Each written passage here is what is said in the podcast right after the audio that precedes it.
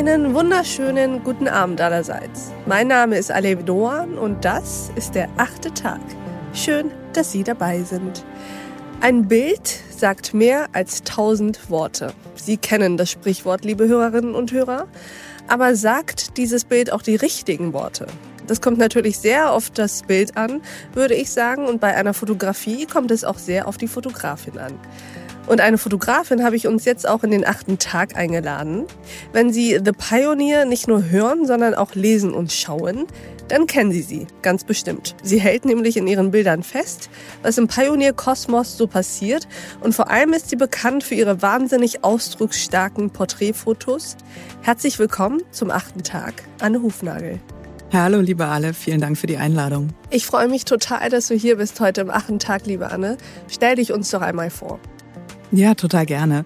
Ich heiße Anne Hufnagel und bin Fotografin und arbeite seit über zehn Jahren in den Bereichen Porträt, Werbung, Wirtschaft und Politik.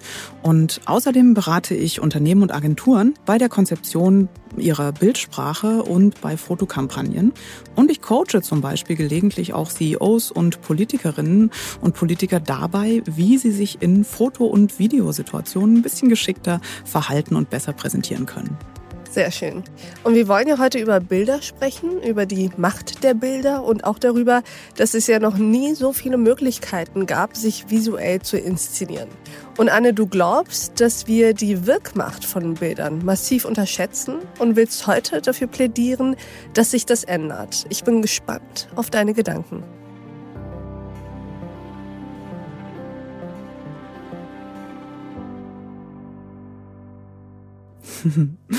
Liebe Zuhörerinnen und Zuhörer, ich mache so ein kleines Gedankenexperiment mit Ihnen. Und zwar, wenn ich jetzt sage, Sturm aufs Kapitol, dann werden Sie sofort an einen Typen mit Fellhelm und Hörnern denken. The government did this to us. We were normal, good, law-abiding citizens, and you guys did this to us. We want our country back. Wenn ich sage Merkel, es ist ernst dann denken Sie an eine Frau mit Raute. Wenn wir etwas über jemanden wissen wollen, dann googeln wir die Person. Und dann wollen wir am liebsten zuerst ein Foto von diesem Menschen sehen, weil wir glauben, dass wir ihn oder sie dann besser einschätzen können. Wir teilen Bilder und Videos mit unseren Freunden über Messenger, ohne darüber nachzudenken. Ja, das machen wir einfach automatisch jeden Tag. Und wir leben umgeben von einer ständigen Bilderflut. Äh, Fernsehen, Werbung, soziale Medien, Internet, Zeitungen. Also sobald wir irgendwas machen, den Fernseher an oder das Haus verlassen und ein Werbeplakat sehen, wir sind einfach einer Flut von Bildern ausgesetzt. Seltsamerweise denkt aber kaum jemand so richtig darüber nach, was diese Bilder eigentlich mit uns machen und wie die unser Selbstbild, unsere Selbstwahrnehmung verändern und auch unser Verhalten beeinflussen. Kinder und Jugendliche werden zum Beispiel kaum darauf vorbereitet, dass sie äh, mit so einer ständigen Bilderflut wirklich leben müssen. Sie wechseln ihre Profilfotos in sozialen Netzwerken gefühlt häufiger als ihre Socken, aber werden äh, weder in der Schule noch irgendwie zu Hause da eigentlich darauf vorbereitet. Ja, in den Schulen haben wir nicht mal Digitalisierung. Da wird sich keiner hinstellen und den Kids erklären, was das eigentlich mit ihnen macht, wenn sie sich so auf diese Außenwirkungen und auf Selfies und so konzentrieren oder eben auch ganz viel mit Werbung und sehr Serien sich umgeben. Ja, da passiert einfach nichts. Es gibt da keine Bildung in dem Bereich. Und während die Kids also so völlig ungefiltert mit diesem Bilderrausch aufwachsen, stehen in Deutschland ganz viele Erwachsene den Fotos total skeptisch und auch unvorbereitet irgendwie gegenüber. Ja, ähm, anstatt da Potenziale nutz zu nutzen und auch zu lernen, wie man Gefahren durch diese Bilderflut abwendet, sind wir einfach skeptisch und auf eine gewisse Art und Weise auch rückständig. Während die Jugendlichen ihre Bilder dauernd wechseln, benutzen zum Beispiel Wirtschaftsbosse ihre Businessfotos jahrelang. Ja, hat den Vorteil, die Haare werden nicht grau, ist okay. ähm, ist natürlich auch nicht sehr fortschrittlich. Und wenn dann mal neue Bilder gemacht werden, dann bitte bloß nichts Neues ausprobieren. Ja, die alten Muster werden dann bei neuen Fotoshootings wiederholt. Alleine jetzt dieser äh, Trend, dass CEOs auf Businessfotos keine Krawatte mehr tragen, ja, das äh, hat also Jahrzehnte in der Vorbereitung gebraucht, dieser kleine Schritt der Veränderung. Und ganz wichtig, auch ein Aspekt, Bilder dürfen nichts kosten. Ja, also wir bewerben uns für einen hochdotierten Job, aber für das Bewerbungsfoto, mit dem wir uns da vorstellen, rennen wir ins Billigfotostudio in der Einkaufsmall. Er steht in keinem Verhältnis, weil man nicht drüber nachdenkt und kein Bewusstsein da ist für diese ähm, Wirkung von Bildern. Die einzigen, die das Potenzial und die Macht von Bildern eigentlich wirklich verstanden haben, sind leider die Falschen. Das sind nämlich vor allem Verschwörungstheoretiker und politisch radikale Leute und Gruppen, die äh, also Propagandabilder verbreiten, Fake News mit Bildern verbreiten und das einfach ausnutzen, dass ganz viel unreflektiert da auch dann geteilt und auch geglaubt wird, weil das nicht hinterfragt wird. Und die Werbung hat auch begriffen, dass sie uns Deutschen also mit ein bisschen Retusche und Filtern so ziemlich alles verkaufen kann. Okay, mit Filtern oder mit Fußballern, je nachdem. Aber das ist eben auch was, was bei uns super gut funktioniert. Zeug zu kaufen anhand von schönen Bildern. Und dieses Unwissen, dieser arglose Konsum von Bildern und eben auch das verkannte Potenzial, das in durchdachtem Bildmaterial steckt, das ist gefährlich, weil es macht uns einerseits anfällig für Fake News und auch für Beeinflussung, politische Beeinflussung, aber eben auch Konsumbeeinflussung zum Beispiel. Und andererseits ist es auch zunehmend einfach ein Wettbewerbsnachteil, dass wir Bilder nicht nutzen und nicht verstehen, weil global gesehen beispielsweise in der Wirtschaft ganz viele Unternehmen eben sehr viel besser aufgestellt sind, mit besseren Kampagnen, besseren Bildsprachen arbeiten als wir. Das ist ein Problem und ich finde, das sollte sich ändern. Das kann man auch ändern. Bilder von dir überdauern, bis in alle Zeit, bis.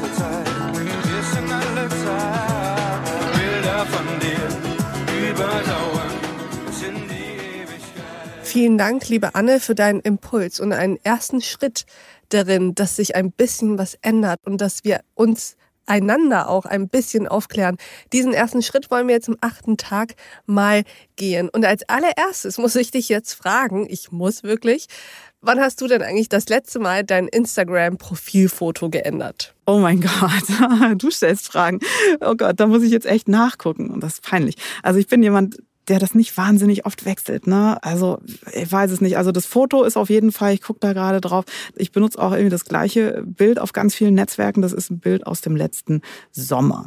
Ja, also ist jetzt über ein halbes Jahr alt. Wer hat das Bild geschossen? Ein Freund von mir, der irgendwie mit dem ich losgezogen bin, weil ich einfach mal in Anführungszeichen irgendwelche professionellen Businessfotos brauchte. Ja, man sagt ja auch immer, Schuster, irgendwie die schlechtesten Schuhe. Ja, also das ist ein total tolles Bild, aber ich bin sehr fotofaul. Ich stehe nicht ohne Grund lieber hinter der Kamera als davor. Sehr schön. Lass uns mal ein bisschen auf die Welt blicken. Dass wir wie, ja, eigentlich wie in einem Livestream ununterbrochen in Bildern festgehalten werden, dass unsere gesamte Umgebung in Bildern festgehalten wird. Ist das jetzt eigentlich ein Fluch oder ein Segen? Und bevor du anfängst zu antworten, ich weiß natürlich, du wirst jetzt sagen, es ist beides. Daher konkretisiere ich mal ein bisschen. Ist es für dich aus deiner Perspektive mehr Fluch oder mehr Segen? Das ist eine spannende Frage. Da habe ich tatsächlich noch gar nicht so richtig nachgedacht, ob das Fluch oder Segen ist. Ich glaube, es ist vor allem eines, es ist unausweichlich. Also das ist so ein bisschen, wenn wir beim Bild der Bilderflut auch wirklich bleiben, es ist wie bei einer Flutwelle. Der ist es total egal, ob ich sie jetzt gut oder schlecht finde. Sie kommt. Mhm. Und das sehe ich äh, bei den Bildern genauso. Und äh, es bringt gar nichts, das für sich zu bewerten. Findet man das gut oder schlecht? Möchte man da mitmachen oder nicht? Weil es gibt keine Wahl. Wir sind umgeben von all diesen Bildern und es werden nicht weniger werden. Da glaube ich ganz fest dran. Das heißt, man kann sich eigentlich nur entscheiden, wie verhält man sich dazu? Also bei einer Flut zieht man einen Damm hoch oder nimmt man ein Boot und haut ab. Na, und das ist bei der Bilderflut das Gleiche. Also schützt man sich, nimmt man aktiv teil, bildet man sich weiter, was eben meine Empfehlung wäre, nutzt man das.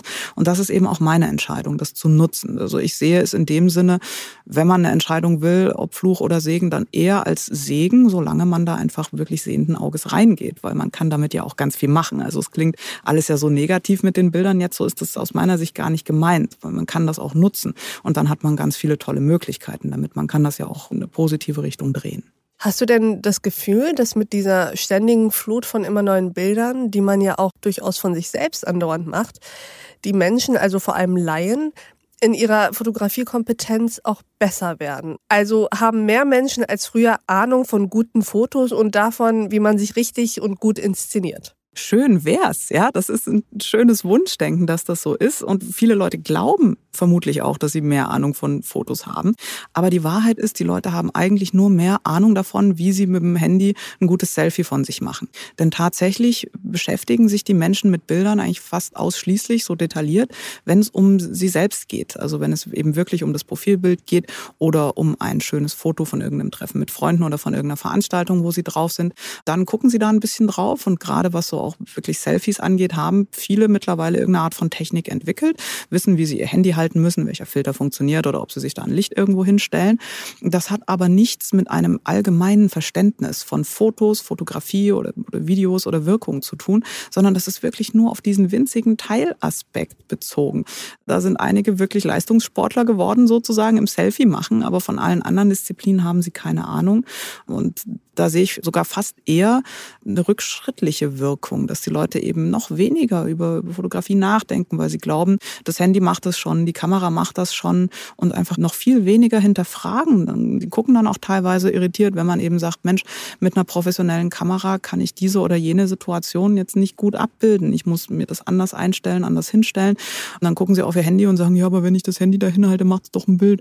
Also es ist, äh, ja, das ist ein bisschen, klingt jetzt lustig, aber eigentlich ist es es als Fotografin auch ein bisschen traurig. Also da muss man ganz doll aufpassen, dass die Leute wirklich nur in einem gewissen Bereich sich mit Bildern beschäftigen, der ihnen Spaß macht oder der für sie gewinnbringend ist. Und das ist eben die Selbstdarstellung. Und bei allem anderen wird immer weniger hingeguckt. Ist ja auch klar, wenn die Zeit für Selfies draufgeht, dann fängt man ja nicht an, sich mit anderen Sachen zu beschäftigen. Was erwartest du eigentlich für dieses Superwahljahr mit sieben großen Wahlen? Wird das die große Bilderflut im Jahre 2021 geben? Naja, das kommt auch ein bisschen darauf an, was die Pandemie jetzt macht. Wenn wenig öffentliche Veranstaltungen möglich sind, dann ist man natürlich im politischen Wahlkampf noch mehr auf Bilder angewiesen. Man muss mit irgendwelchen Livestreams arbeiten, man wird hoffen, viel im Fernsehen präsent zu sein, im Internet, in sozialen Medien und so weiter. Insofern, es wird auf jeden Fall eine Bilderflut geben, wobei es sie in jedem Wahlkampf gibt, das muss man auch dazu sagen. Die Frage ist vor allem, was eben die eher unguten Demokratieauswüchse machen machen, wirklich Richtung Fake News und so weiter, was da kommt, auch Richtung Schmutzkampagnen, wo es dann eben auch viel darum gehen wird, welches Bildmaterial wird verbreitet. Ne? Da sind wir eben auch wieder bei diesem nicht über äh, Bildwirkungen, Konsequenzen nachdenken. Man teilt die Sachen vielleicht, weil man sie im ersten Moment lustig findet und denkt gar nicht darüber nach, ähm, wen man damit vielleicht auch unterstützt im Zweifel. Und es wird eine große Aufgabe sein, mit diesen Bildern, mit dieser Bilderflut, die kommen wird, sowohl von Seiten der Politik als auch von unserer Seite, von Seiten der Bürger, gut umzugehen und da eben böse Tendenzen im Zweifel wirklich auch aufzudecken, da mal was zu sagen dagegen, nicht alles zu teilen und auch von der Politik zu lernen, mit sowas umzugehen, darauf zu reagieren und einfach auch Bildmaterial anzubieten, zu erstellen, das die Leute berührt und eben nicht beliebig ist und, und mhm. das irgendwie eine Aussage hat. Mhm. Erklär uns mal bitte, so dass der Hörer auch ein bisschen gestärkt für sich selbst aus dieser Podcast-Folge rausgeht, wie man sich denn eigentlich richtig in Szene setzt. Ich weiß, es ist jetzt eine sehr allgemeine Frage. Vielleicht gehen wir einfach mal zwei Szenarien durch. Du hattest ja eben schon gesagt, dass man sich für einen gut dotierten Job mit einem billig dahergeschossenen Bewerbungsfoto bewirbt. Das ist schon mal etwas, was du natürlich nicht gut finden kannst. Angenommen, ich würde einen Job suchen kurze Informationen an dich und alle anderen. Ich suche keinen Job. Ich bin sehr glücklich hier. Aber angenommen, ich würde es. Wie gehe ich die Geschichte mit dem Bewerbungsfoto jetzt eigentlich an? Mhm. Also das definitive Don't ist wirklich dieses in irgendein Billigding rennen, sich da vor eine Pappwand stellen und schnell drei Bilder machen lassen. Es ist nicht clever.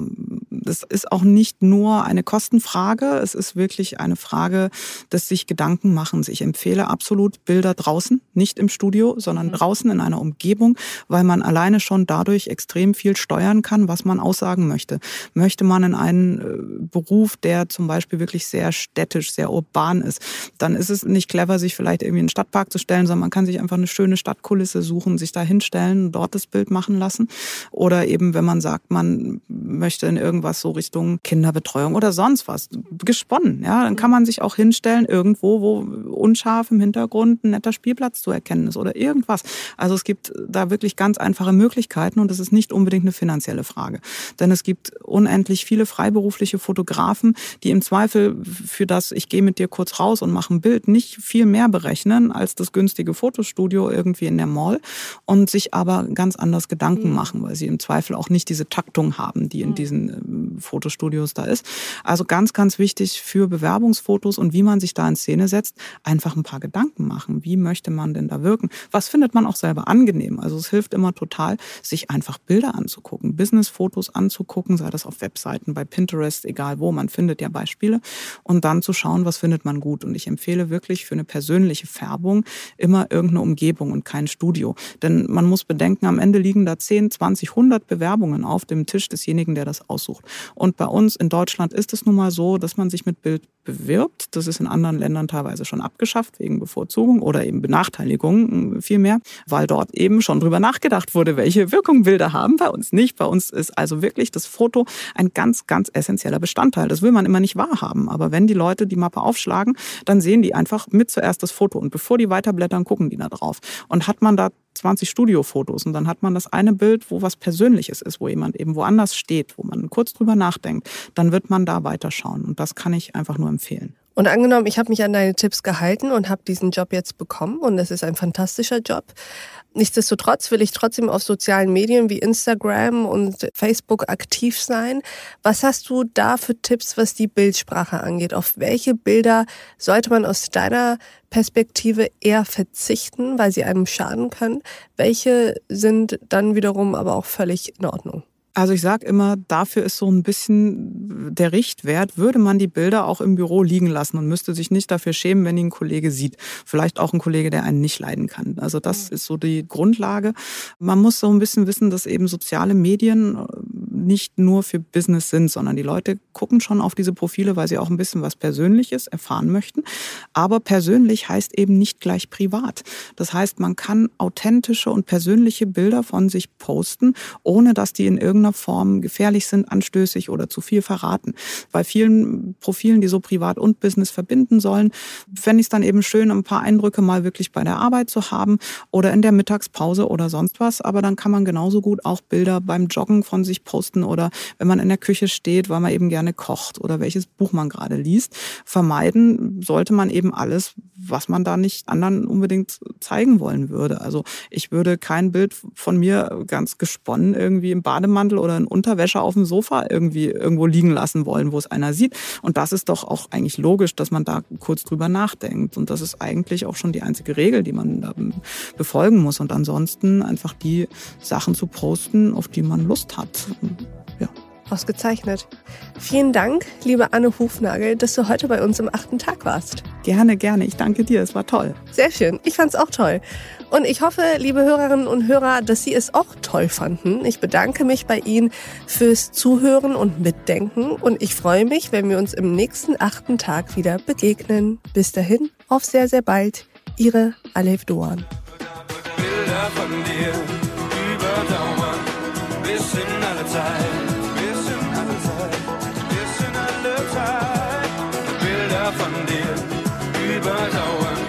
In die